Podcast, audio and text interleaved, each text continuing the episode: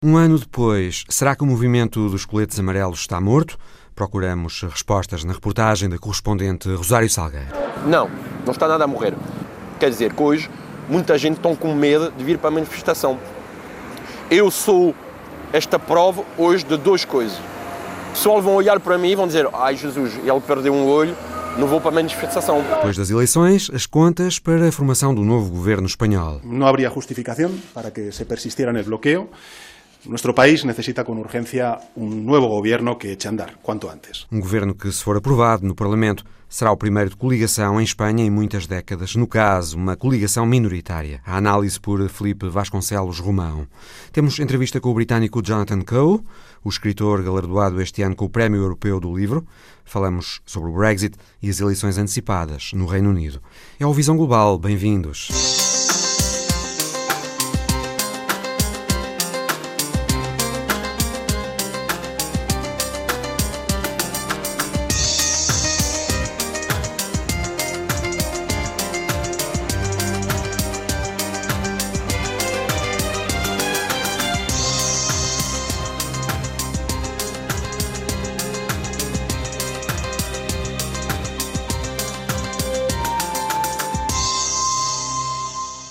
Precisamente há um ano, num dia 17 de novembro, começava em França o movimento dos coletes amarelos. Começou numa rotunda de Soissons, uma dessas cidades médias do norte de França que sofreram com a desindustrialização, as deslocalizações de fábricas para outros países de mão de obra barata. O gatilho para o movimento foi o aumento da taxa ambiental sobre os combustíveis. Outras reivindicações se seguiram num protesto que durou meses e que, entretanto, se atenuou porque o presidente Emmanuel Macron dedicou 17 mil milhões de euros a medidas sociais para conter a crise.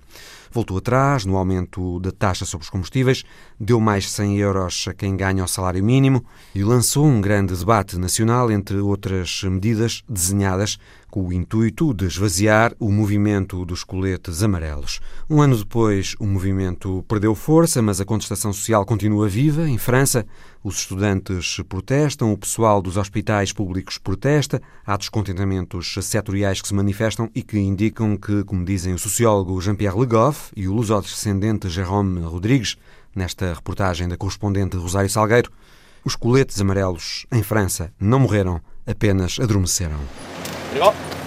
Jérôme Rodrigues aponta para o centro da Praça da Bastilha. Foi aqui.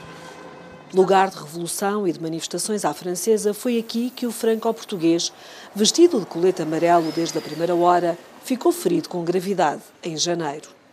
É o sítio onde é que foi o impacto da minha vida.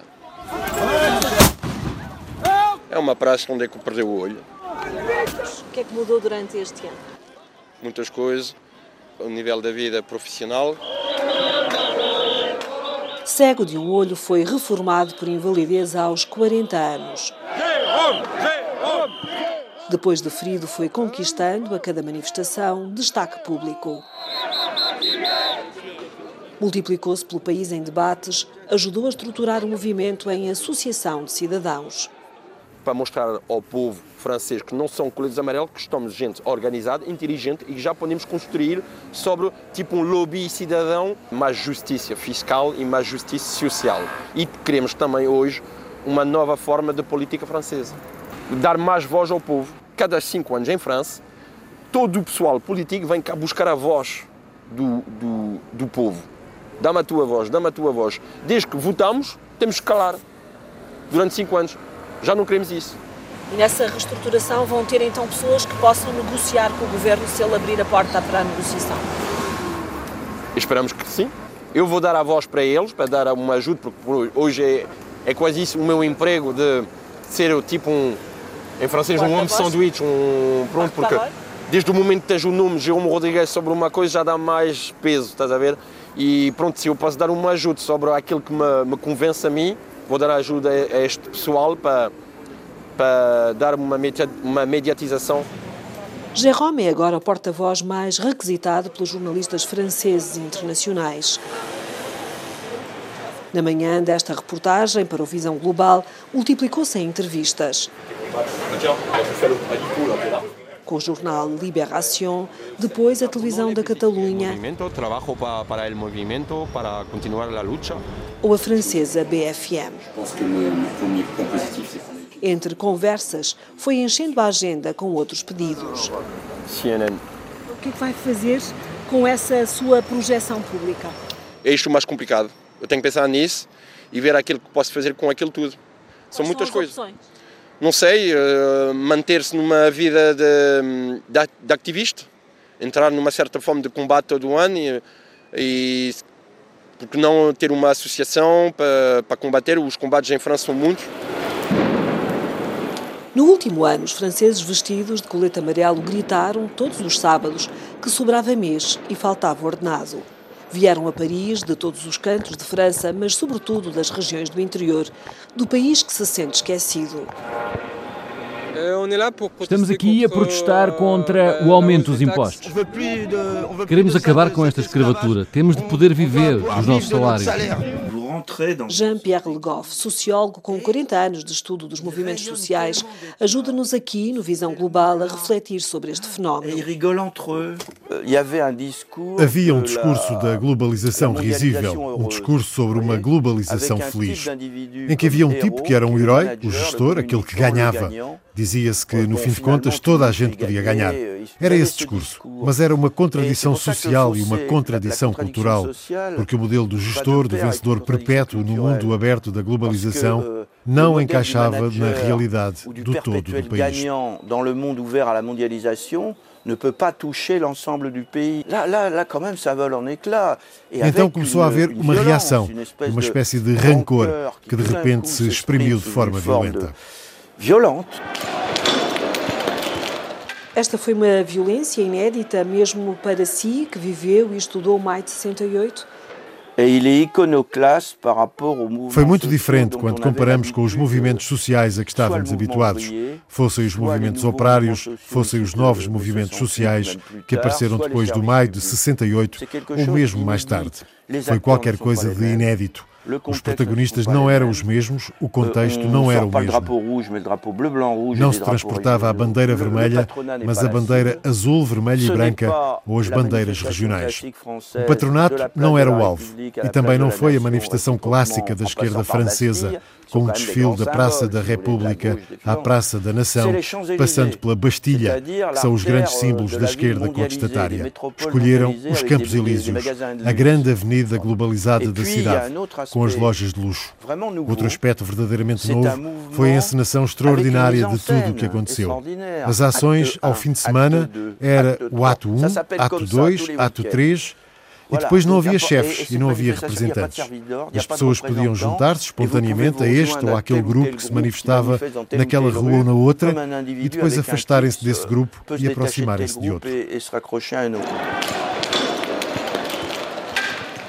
Em cada ato multiplicou-se a violência. Grupos de extrema-direita e de extrema-esquerda e jovens dos subúrbios carenciados infiltraram-se entre os manifestantes de amarelo e reinou a desordem. Foram atacados os símbolos da República, como o Arco do Triunfo. Foram destruídos os símbolos da globalização, como as lojas de luxo. Desde este dia, meados de março, depois de 80% dos estabelecimentos comerciais dos Campos Elíseos terem ficado total ou parcialmente destruídos, os coletes amarelos começaram a perder força nas ruas. Numa sondagem desta semana, 57% dos franceses acreditam mesmo que o movimento está morto. Jérôme Rodrigues tem uma resposta pronta. Não, não está nada a morrer. Quer dizer que hoje muita gente está com medo de vir para a manifestação. Eu sou esta prova hoje de duas coisas. O pessoal vão olhar para mim e vão dizer: Ai Jesus, ele perdeu um olho, não vou para a manifestação. Voltemos então a falar com Jean-Pierre Le Goff, sociólogo, para ter um diagnóstico independente. Non, il n'est pas mort. Não, o movimento não está morto. Para mim, o fogo não está extinto, está apenas adormecido. Ainda há o sentimento de um conflito e de um país dividido. Um país fraturado, escreveu já num livro. Que não sabe para onde vai? Pergunto-lhe. Basicamente é um país que não se sabe de onde vem nem para onde vai. Ao fim de meses de gritos com reivindicações e de violência, Emmanuel Macron lança um debate nacional. Durante semanas, corre o país para escutar e falar. Não serviu para nada. Fazer o quê com essa coisa absolutamente inédita e sem resolver absolutamente nada? Quanto muito, houve uma tomada de consciência de uma parte das elites que agora já não podem continuar com o discurso triunfalista sobre a globalização nem continuar a ignorar a situação dos subúrbios e das comunidades que, por toda a França, se sentem abandonadas. Houve essa tomada de consciência, mas era preciso que isso se traduzisse em atos. Ça, je crois qu'il y a une prise de conscience, mais il faut que ça se traduise par des actes. Depois da maratona da palavra pelo país, o presidente da República Francesa avançou com um pacote de promessas fiscais e sociais. Uma parcela de 9 mil milhões de euros foi inscrita no Orçamento de Estado de 2020. Jérôme Rodrigues, porta-voz dos franceses vestidos de amarelo, sorri ao ouvir esta conta. Não chega? Ouvimos falar de dinheiro, que é uma média de 100 euros para cada francês ao fim do mês, só que com durante todo o ano, muitas, muitas coisas aumentaram em França. Então eu já quero saber que os 100 euros que foi dar o Macron, que eu ainda não recebi, Só se, já, se já não, não valem para nada. A OCDE dá razão a este argumento. Num relatório deste mês, a Organização para a Cooperação e Desenvolvimento Económico diz que o dinheiro líquido mensal das famílias francesas diminuiu no segundo trimestre deste ano. Se o país fragmentado se revelou nas ruas de Paris todos os sábados, foi nas rotundas francesas que a contestação se alimentou e cresceu todos os dias. Isto fazia bem ao, fazia bem ao movimento, fazia bem ao povo, porque o, o, o povo já podia falar um com o outro. Por exemplo, há uma diferença em, com Portugal. Muita gente em Portugal vai tomar o café depois do, do do almoço ou depois do jantar ou mesmo naquela hora das 11 de tomar um cafezinho e já o pessoal já fala um com o outro nos cafés portugueses. Já isto em França já não há quase nas aldeias já não há café. Já esta esta casa que social que fazia encontrar um com o outro já não existe em França. E existiu durante as, e já as rotundas? Existiu novamente nas rotundas. É um plano, il n'y regressamos com Miguel Paixão, um desses locais de fraternidade e de discussão no norte de França. nostalgia. Nostalgia é o que sinto quando passo por aqui. Miguel não vestia o colete desde o dia 1 de maio. Era gente que partilhava as mesmas ideias, gente de todas as classes e de todas as idades. Era como uma família. Uma família dispersada à força das multas da polícia. Só eu fui multado quatro vezes.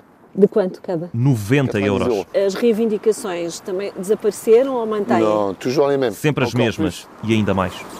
As queixas de precariedade no ensino superior que já levaram um jovem da Universidade de Lyon a imolar-se, estando entre a vida e a morte, estão a alastrar-se por outras faculdades.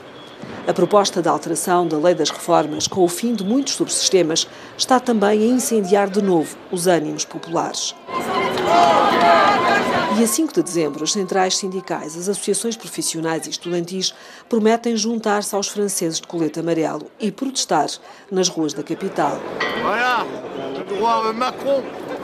Será dia de greve geral com a garantia de alguns setores, como o dos transportes, de ser por tempo indeterminado. A reportagem da correspondente Rosário Salgueiro, um ano após o início em França do grande movimento de contestação social dos coletes amarelos. A seguir, um abraço na imagem da semana de Paulo Dentinho.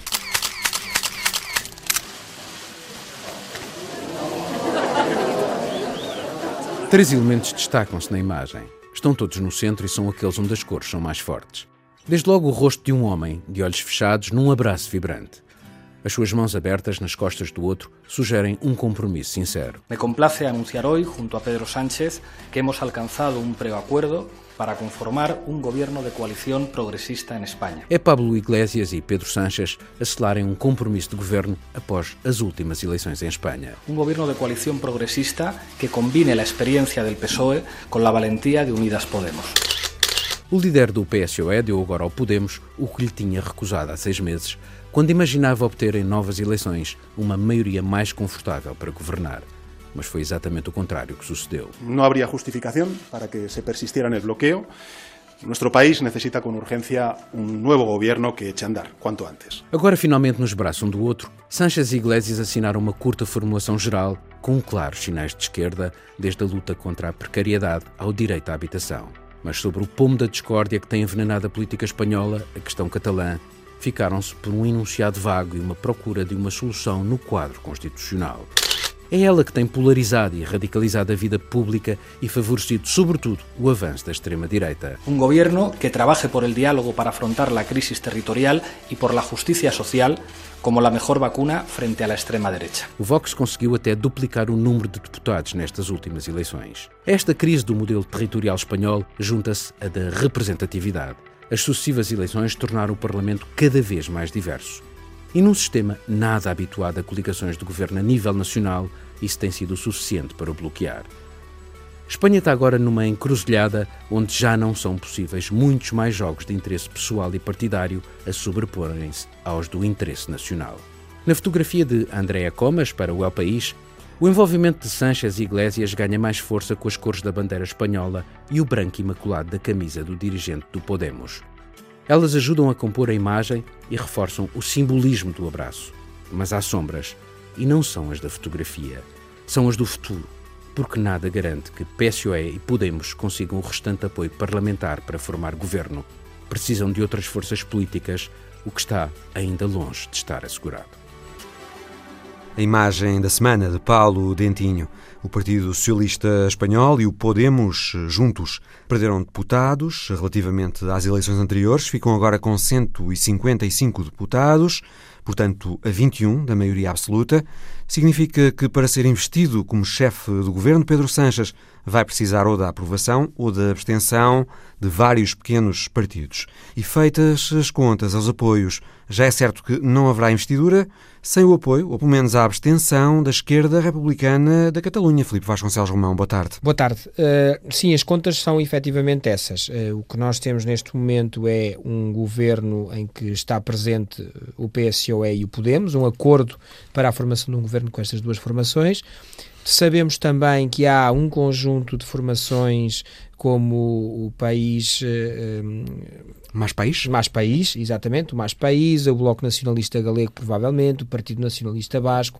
Portanto, uma série de formações regionais, a lista de Teruel, que previsivelmente se irão ou abster ou votar até favoravelmente a este governo. Mesmo assim, com tudo isto, se tivermos em conta o Bloco da Direita, ou seja, Ciudadanos, PP e Vox, Uh, o que parece cada vez mais óbvio é que, é, é que faz falta a abstenção da esquerda republicana da Catalunha. A abstenção? A abstenção. Um a abstenção. apoio é de excluir a partida? Uh, o apoio, o voto positivo, eu julgo que é de excluir e não há qualquer probabilidade de um voto, de um voto positivo. A esquerda da Catalunha? A esquerda republicana a, da Catalunha. Aproveitará para conseguir alguma coisa em troca? Esta é a questão. Pode tentar obter algo em troca diretamente, mas... Uh, a esquerda republicana da Catalunha tem noção de quais são as, as linhas vermelhas de Pedro Sánchez. Pedro Sánchez é um ultra pragmático, é um homem flexível, como já vimos nos seus postulados, Uh, porém sabe que se fizer cedências que abra o flanco, sabe sempre que vai ser alvo de uma, de uma artilharia pesada por parte da direita, mas se abre, sabe que se abrir excessivamente o flanco, mesmo do ponto de vista simbólico e mesmo sem qualquer garantia de uma alteração do que quer que seja, será imediatamente uh, alvo uh, de mobilizações, manifestações, críticas intensas, acusações de traição por parte da direita sobretudo uma direita em que o Vox neste momento tem mais de 50 deputados. Ou seja, este bloco da direita neste momento está condicionado pelo discurso do Vox, que é um discurso de ultranacionalismo espanhol. Tendo em conta isto, vai haver uma espécie de competição à direita para ver quem tem, o, quem tem o discurso mais crítico em relação a este novo governo que surge, sobretudo se ele vier ou for aprovado graças à abstenção, ou seja, por ativa ou por passiva, com votos da esquerda republicana e de movimentos nacionalistas que defendam a independência de uma parte do Estado espanhol. É de esperar que a esquerda republicana da Catalunha tente aproveitar esta posição de fiel da balança para conseguir alguma coisa. Exatamente. A esquerda republicana da Catalunha, se estiver uh, de boa fé nestas negociações, saberá que aquilo que pretende diretamente Pedro Sánchez não pode nem por sombras dar ou fingir ou sequer demonstrar que lhe vai dar. O que é que pretende, diretamente? Uh, o que é que pretende? Uh, uma mesa de negociações bilateral.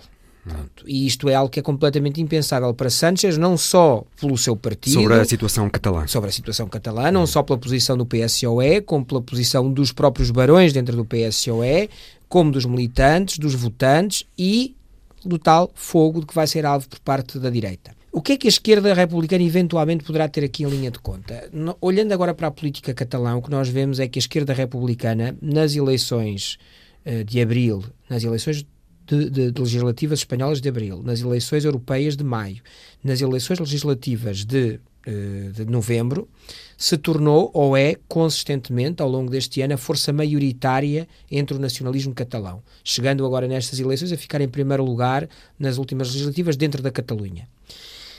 Tendo em conta isto, a realidade política catalã neste momento é divergente em relação ao peso que a esquerda republicana tem nas instituições, quer no governo, quer no Parlamento catalães.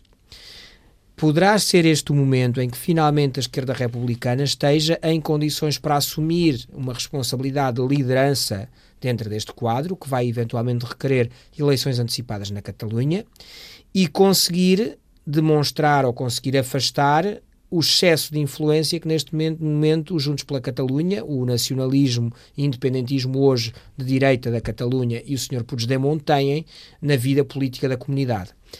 Tendo em conta a sentença do processo, que também complica tudo isto, e tendo em conta o que é hoje a realidade e o profundo impasse em que vive a Catalunha e a própria Espanha, esta poderia ser eventualmente uma oportunidade para a esquerda republicana da Catalunha assumir a liderança dentro do processo, como um ator já não radical, mas mais moderado, e que, por esta estratégia de assunção da liderança, passasse um eventual acordo com o PSOE, não para um voto positivo, mas para uma abstenção que viabilizasse o governo. Dito isto, falta-nos ainda um aspecto a ter em linha de conta, que é o facto de termos a sentença do processo e termos o líder da esquerda republicana da Catalunha detido, preso e com uma decisão já do uma sentença já do Supremo Oriol Tribunal, Junqueras, Oriol Junqueras uhum. que o condenou a uma pena muito pesada.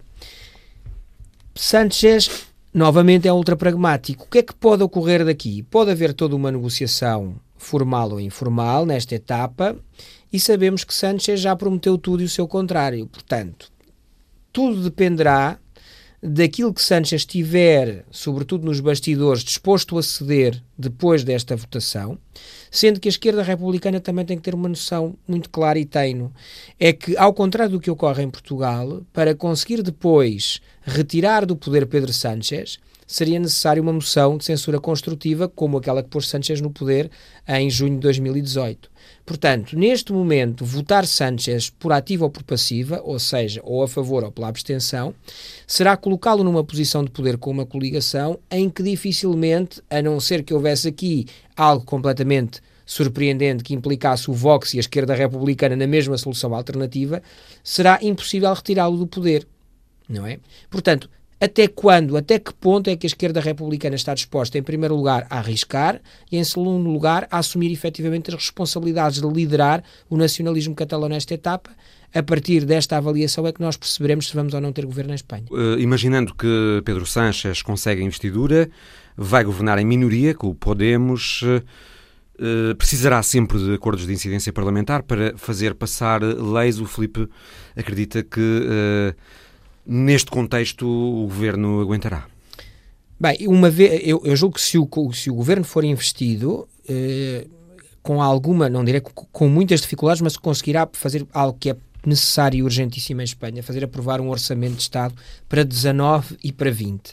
Eu acho que isto é fundamental, estamos a funcionar com o orçamento de 2018, não é sustentável, apesar da economia ir reagindo, ir funcionando, mas isto do ponto de vista político não é sustentável a, a, a, a médio prazo para a quarta maior, salvo erro atualmente, com o Reino Unido fora, para, para a quarta maior economia europeia não me parece que seja sustentável. Nesse sentido, é necessário um governo e, um, e, e, e, com o governo quase, não diria que automaticamente, mas é muito provável que venha também um orçamento, porque não terá lógica abster-se para fazer um presidente do governo para depois o manter a governar por duodécimos. Portanto, eu julgo que isso uh, poderá, tem potencial. Agora, vamos ver. Eu julgo que estamos completamente dependentes daquilo que ocorra e daquela, daquilo que seja à vontade da esquerda republicana e preparemos porque vamos entrar num clima de balcanização da política espanhola, não no sentido de balcanização, no sentido uh, violento, do violento violência física do termo, mas no sentido de uma profunda bipolarização e de um debate e de uma clivagem muito grande na política interna espanhola. Felipe Vasconcelos Romão, que vamos voltar a ouvir mais adiante sobre a situação na Bolívia, onde Evo Morales deixou de ser presidente, ao fim de um longo período de quase 14 anos no cargo, mas antes disso, uma conversa com o romancista britânico Jonathan Coe sobre o Brexit e as eleições antecipadas no Reino Unido. Jonathan Coe, soube-se esta semana, foi distinguido com o Prémio do Livro Europeu, que todos os anos consagra um romance e um ensaio que representem os valores europeus. A notícia do prémio apanhou o autor em Portugal, onde está a promover o seu último livro, O Coração de Inglaterra, que tem como pano de fundo precisamente o Brexit. Jonathan Coe está em Portugal também a participar numa residência de escrita da Fundação Dom Luís I, em Cascais.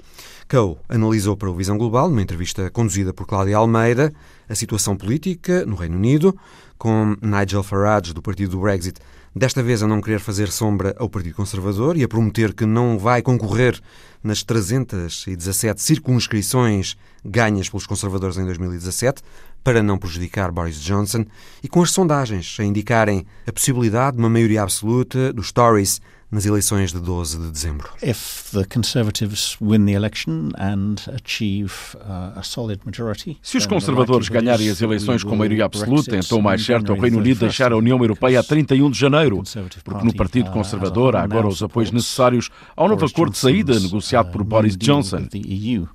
He calls it a new deal with the EU, but in fact it's very similar to Johnson chama-lhe um novo acordo, mas a verdade é que ele é muito semelhante ao velho acordo de Theresa May, que o Partido Conservador e os extremistas do Brexit sempre chumbaram.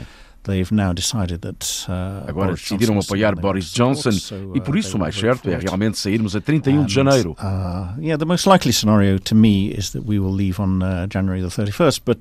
Mas atenção, em 2017 o Partido Conservador também esteve muito bem nas sondagens até o dia das eleições e depois acabou por perder a maioria.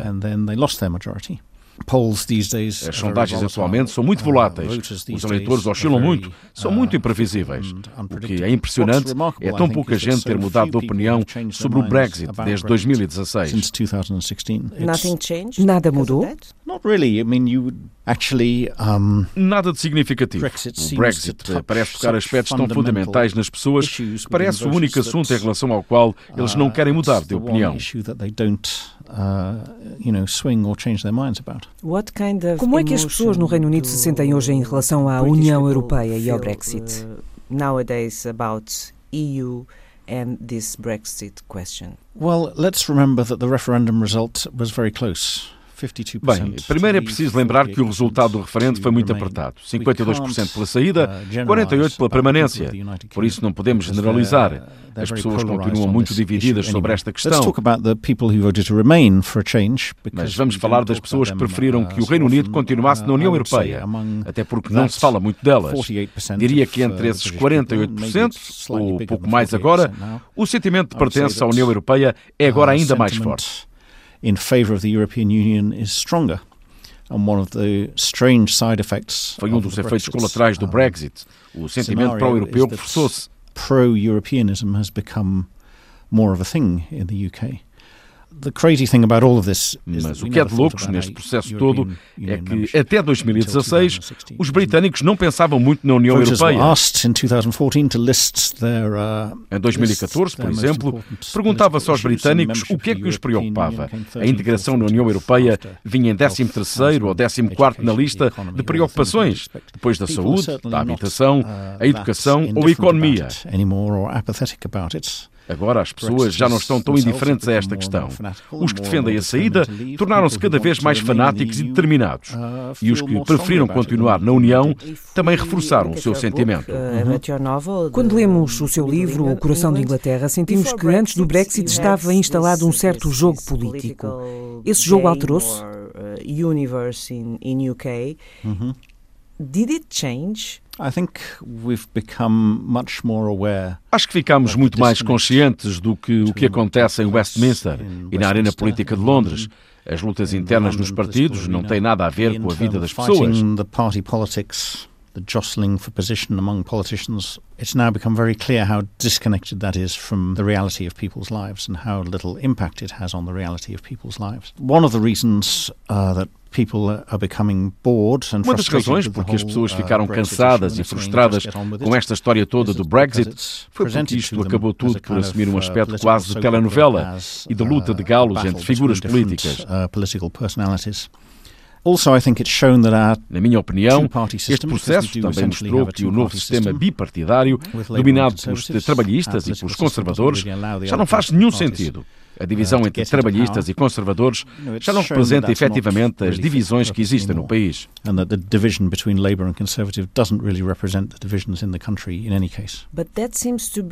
Agora as sondagens parecem indicar novamente um cenário de bipartidarismo. Well, uh, Uh, Sim, mas só porque temos um sistema eleitoral que favorece os trabalhistas e os conservadores. Se tivéssemos um sistema de representação proporcional, os liberais democratas ou os verdes talvez conseguissem outro tipo de força no equilíbrio de uh, poderes. be more likely to be in a position where they held the balance of power. O sistema acabará por mudar? Uh, not Não da noite para o dia, mas ao menos uh, esta é uma conversa que estamos a ter cada vez mais no Reino Unido. Estamos no uh, início dessa mudança? Uh, Essa é a questão.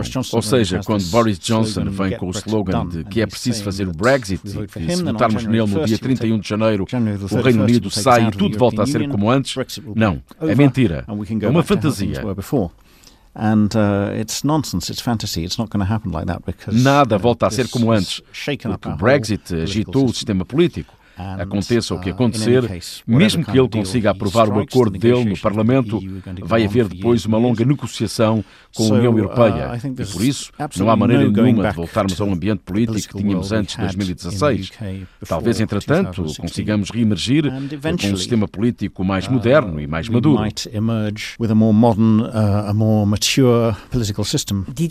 Precisou de escrever este livro para fazer uma reflexão acerca de si próprio enquanto cidadão?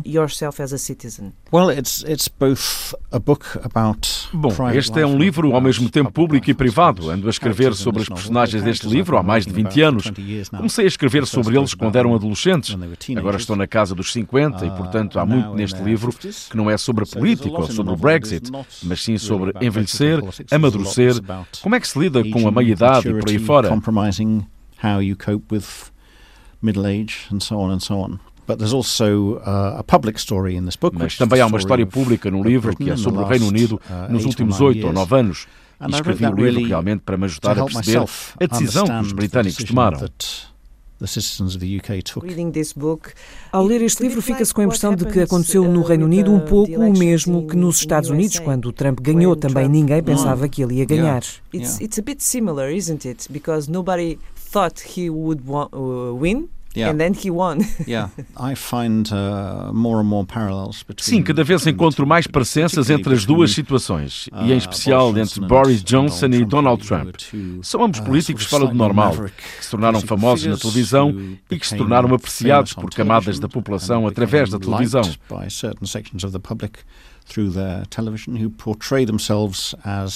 Os dois dizem de si mesmos que vieram para quebrar as regras e que estão do lado do povo, apesar de, se formos ver, também eles pertencerem à elite. Vejo muitas semelhanças entre Johnson e Trump e também Berlusconi em Itália.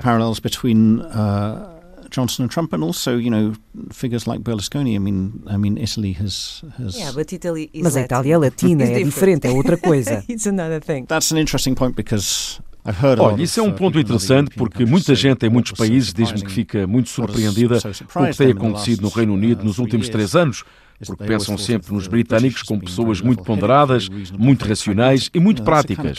Mas eu digo, isso é uma caricatura dos britânicos e, como todas as caricaturas, tem um fundo de verdade.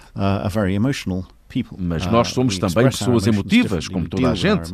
E o Brexit foi um voto emocional para muita gente. Não havia grandes razões do ponto de vista racional para deixar a União Europeia, mas as pessoas votaram, como digo no livro, com o coração e não com a cabeça. O que é peculiar no Reino Unido é que decidimos canalizar os nossos ressentimentos e frustrações para um único tema, o euroceticismo e decidimos deixar a União Europeia. Uh, em relação à residência que vai fazer aqui em Cascais, é para escrever outro livro. É a continuação deste Coração de Inglaterra? Não, eh, vai ser um livro totalmente sem política. É a minha fuga do Brexit. Vou acabar por escrever outra vez sobre estas personagens e sobre a política britânica, mas não para já, porque a situação é muito instável. Não saberia o que escrever neste momento, porque todos os dias as coisas mudam. Por exemplo, o último desenvolvimento foi Nigel Farage, que é o defensor mais radical da saída, aparecer a fazer um pacto com Boris Johnson.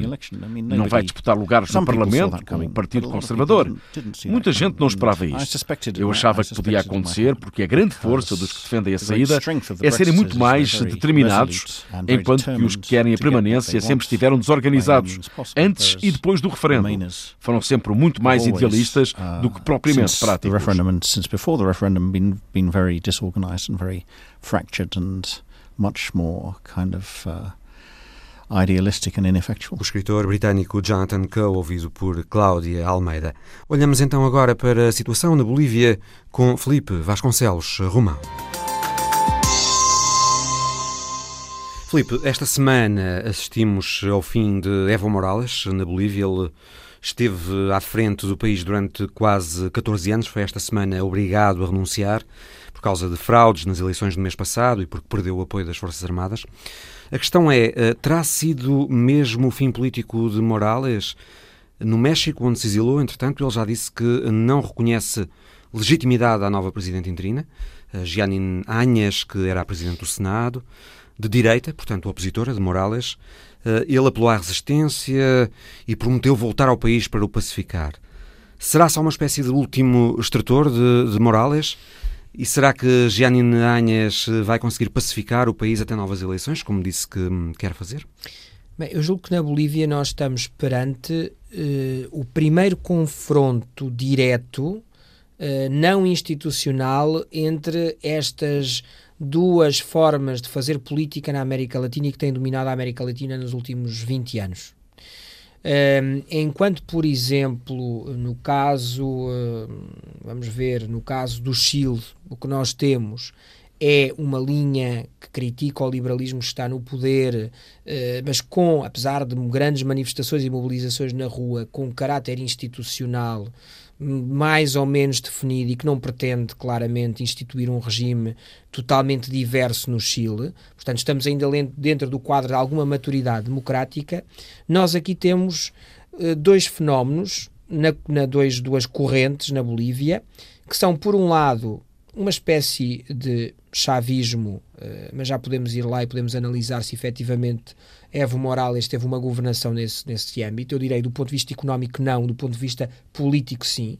Houve um abuso de poder de Evo Morales, que alterou a Constituição para se manter no poder, que convocou um referendo que, que perdeu, mas que de certa forma, um tribunal constitucional dominado pelas, pelos seus partidários forçaram a possibilidade de uma nova eleição, da participação de Morales numa nova eleição. Do ponto de vista económico, ele tem, teve do, um desempenho de, de, sucesso. Do ponto de vista económico, teve um desempenho de sucesso e teve um desempenho moderado, sem nacionalizações. O que houve foi ajustamentos das, por parte da, da presença das empresas, do Estado nas empresas, não houve nacionalizações, não houve o caos que se gerou na Venezuela com a governação de Chávez e depois com a governação de, de Nicolás Maduro. Nesse sentido, os indicadores, eh, quer da diminuição da não só da desigualdade, que é aquilo que os venezuelanos, eh, o chavismo, eh, normalmente utiliza muito, mas os vários indicadores ao nível da, da diminuição da desigualdade, mas também do crescimento económico na Bolívia são um exemplo para a América Latina. Portanto, há chavismo, há alguns tiques autoritários na governação de Evo Morales, nomeadamente com este, este escrutínio eleitoral agora desta primeira volta destas eleições que se celebraram, que claramente não foi transparente e provavelmente teve ali alguns tiques, alguma uma espécie de chapelada na, na, na, na, na votação para tentar evitar uma segunda volta, mas do ponto de vista da forma como aquelas instituições funcionavam, do ponto de vista económico, o país estava a funcionar bem. A alternativa que surge não é propriamente nós estarmos a olhar para um Ricardo Lagos no fim dos anos 80 a combater o Pinochet e a ditadura do Pinochet. Nós vemos uma alternativa muito vinculada a movimentos e a um discurso semelhante ao direita, da direita radical latino-americana neste momento. Esta senhora que tomou posse, fê-lo com a Bíblia, uhum. apesar do Estado ser laico, na mão, fê-lo num parlamento em que não participaram os dirigentes eh, do movimento socialista de Evo Morales, portanto, fê-lo num parlamento em que a sua própria assunção de como presidente é inconstitucional. Ora, se era ilegal a batota de Morales nas eleições, também é ilegal alguém com um terço do Parlamento, apenas com um terço dos deputados presentes, auto intitular-se presidente com o apoio dos militares. Portanto, nós estamos aqui efetivamente perante um golpe militar. Há aqui um golpe, um golpe suportado pelos militares. O que nós temos aqui, no entanto, não é, pelos primeiros sinais que vemos, um golpe que vise democratizar, se não teriam sido quase automaticamente convocadas as eleições e teriam se, se ter-se-iam seguido um conjunto de formas e de formalidades, aliados formalismos, que não foram seguidos. Nesse sentido, o que me parece é que há aqui dois autoritarismos em confronto. Um autoritarismo que fez batota, marcadamente, que fez batota quando se candidatou, quando não se deveria candidatar, que uh, tentou, uh, uh, tentou deturpar o resultado das eleições e escrutínio das eleições, mas estamos perante alguém que do outro lado não me parece que seja mais, mais recomendável do que, do, que, do, que, do que quem sai. E agora, aquela parte da sociedade que está ainda com Evo Morales, irá calar-se? Irá Essa ficar é a questão. quieta? É, vamos ver neste momento, aparentemente, o que há na Bolívia é um regresso das elites, de determinadas elites que estiveram afastadas do poder durante o período de Evo Morales. Evo Morales teve a vantagem de trazer as comunidades indígenas para o poder. Vamos ver até que ponto é que a pressão, e eventualmente nós também temos que ver outro aspecto, é que não há um contexto latino-americano permita uma pressão alargada e não há, não há uma democracia consolidada uh, no, no, resto dos países da América Latina que neste momento permitisse uma, uma, uma pressão internacional forte na região, porque o que nós temos são ou Estados autoritários uh, a apoiar Morales, como o caso da Venezuela, ou governos muito pouco recomendáveis, pelo outro lado, como o caso do Brasil, a apoiar a solução, a solução, a nova solução na Bolívia. Portanto, nesse sentido, uh, infelizmente, a América Latina no último ano e meio, dois anos, degradou-se, ou até há mais tempo, começou a degradar-se. Aquilo que eram, tínhamos como dados adquiridos, que eram a consolidação de regimes democráticos na zona, começou a degradar-se à direita e à esquerda, e infelizmente voltámos a ter este primeiro golpes uh, e primeiro golpes palacianos e agora novamente golpes militares. Vamos agora saber porque é que os condutores de tuk-tuks em Bagdade se tornaram heróis dos protestos que há meses tentam derrubar o governo iraquiano. É a história da semana de Alice Vilaça. De bestas a bestiais, de incômodo a necessidade. Neste caso, a heróis. Os condutores de tuk-tuk da Praça Tahrir em Bagdade foram promovidos a heróis. Transformaram os seus carrinhos de três rodas em ambulâncias, transportam os feridos da Praça Tahrir para os hospitais e fazem chegar à principal praça da capital iraquiana medicamentos, cobertores e alimentos.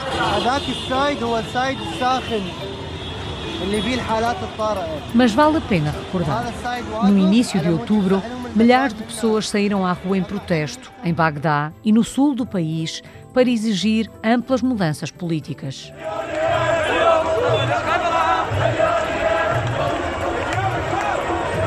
Os manifestantes protestam contra o que apelidam de corrupção generalizada, falta de oportunidades de emprego e serviços básicos pobres, incluindo cortes regulares de energia, apesar da riqueza em petróleo do país.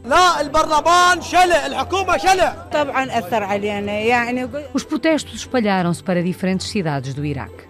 E apesar da repressão e da ameaça de que a lei antiterrorismo será aplicada a todos os que usarem a violência, os protestos continuam. Mais de 320 pessoas já morreram e milhares ficaram feridas. As ambulâncias não conseguiam entrar na praça para socorrer os feridos.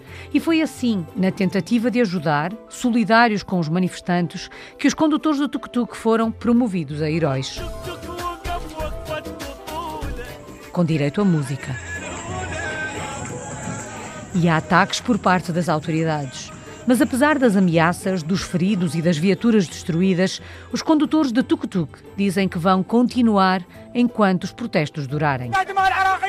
Um mês e meio depois do início dos protestos, na Praça Tahrir, os iraquianos tentam construir uma nova sociedade. Alimentam e cuidam dos manifestantes, enquanto pedem a queda do regime.